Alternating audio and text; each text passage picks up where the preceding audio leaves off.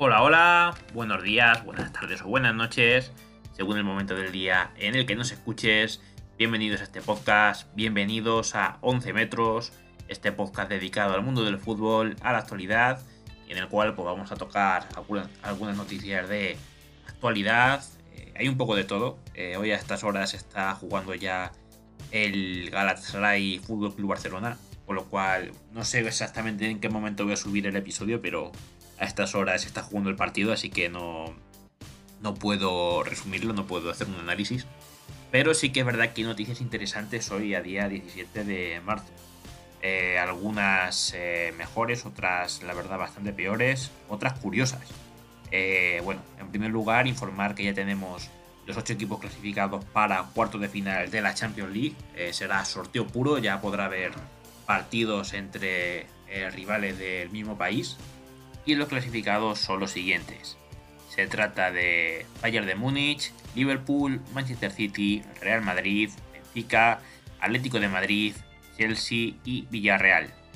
¿Qué más cositas? El clásico, que vamos a leer una noticia del marca, y es que va a ser un clásico muy muy curioso, eh, ya que el Real Madrid jugará de negro y el Barcelona con señera.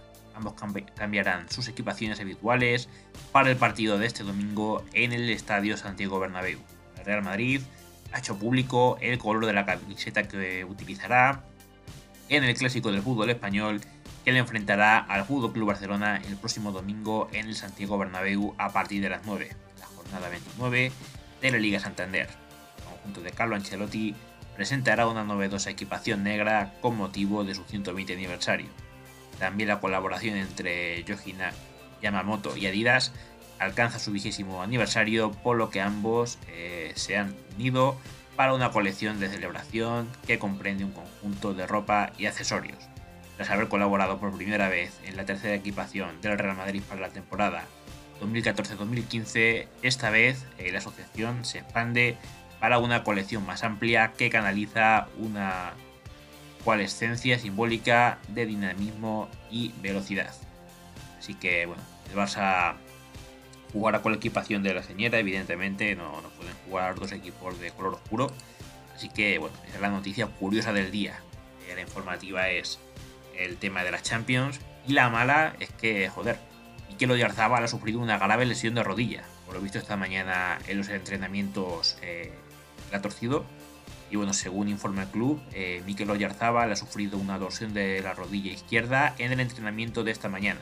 En las pruebas de imagen realizadas se aprecia una rotura del ligamento cruzado anterior. Será intervenido quirúrgicamente en las próximas semanas. Entonces, lesión muy muy grave. Malas noticias para el conjunto de la Real Sociedad, el conjunto de Imanol Alguacil. Y joder, la verdad es que da mucha pena porque una lesión así es grave y cuidado con el Mundial porque puede peligrar el mundial con, con esa lesión de, de Oyarzábal en, la rodilla.